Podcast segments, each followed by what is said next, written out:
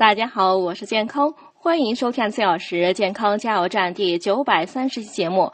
今天讲如何减少驾车时的腰痛。下集第三点，学会正确的驾驶方法。一般来说呢，正确的驾驶姿势是：司机双眼平视，双手握方向盘的位置如钟表的十点十分，上臂与方向盘成九十度角。座椅的靠背呢应呈二十三度后倾角，坐垫呈七度角向前翘起，臀部位于坐垫和靠背的夹角中，以在操作时不向前移。为宜，座椅前后高低及椅背仰角应可调节，以适应不同身高的驾驶员。身体过胖或有啤酒肚的驾驶员应控制体重。